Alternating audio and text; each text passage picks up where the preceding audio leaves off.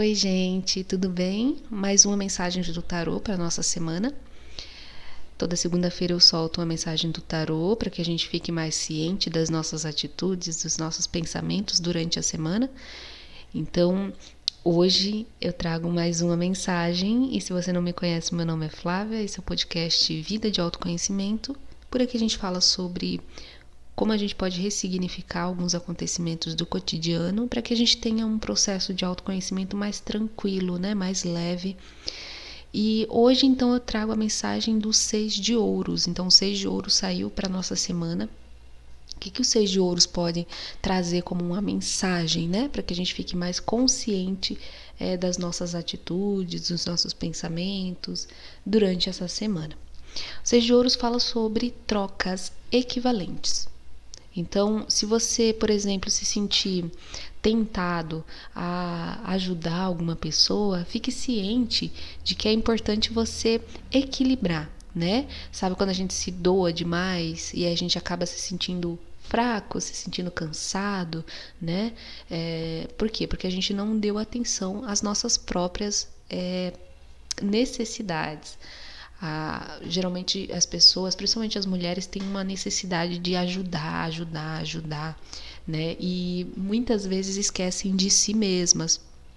Então é importante ficar atenta a esse tipo de comportamento durante essa semana, porque de acordo com os seis de ouros, as coisas fluem quando elas estão equivalentes, quando não existe nenhum lado sugado, né? Então observa aí durante essa semana se você está se sentindo se você está é, sentindo uma, um impulso é, para ajudar demais, para se doar demais, né? Também perceba isso no outro, né? Será que o outro está querendo me ajudar demais? Será que o outro está querendo fazer tudo por mim? Observa essa troca, observa essa essa relação, né? Esse é, esse processo de, de, de interação para que você consiga observar se as coisas estão equilibradas ou não, né? Porque o equilíbrio é tudo. E o Seis de Ouros fala principalmente sobre esse equilíbrio, né? Sobre essa troca é, que nenhum dos lados vai sair sugado, né? Então observa as suas atitudes, as atitudes dos outros e veja se isso é, pode causar algum desequilíbrio mais na frente, né, mais para frente, muitas vezes não causam ali naquele momento, né? Mas se você manter esse esse padrão de comportamento, de querer ajudar demais, de querer ajudar demais ou então ser ajudado demais, mas eu acredito que é mais em relação a se doar demais, né? E observa que com o passar do tempo esse tipo de comportamento acaba fazendo é, não, não fazendo muito bem para a relação, né? É, para sua, suas relações ou então é, para você mesmo, tá bom? É, gratidão por sua presença aqui nesse episódio.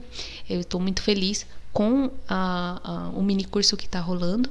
Se você tiver interesse de participar do mini curso Viver Mais Feliz, eu vou deixar o link ali embaixo para você também participar com a gente, que é um, um mini curso que a gente fala sobre autoconhecimento, sobre despertar, de uma maneira resumida. Mas é importante a gente ter acesso a esse tipo de conhecimento para que a gente se conheça mais e, e não fique perdido é, na mente, né? E deixando a mente dominar as nossas ações, tá bom? Um beijo para você e até a próxima. Tchau, tchau.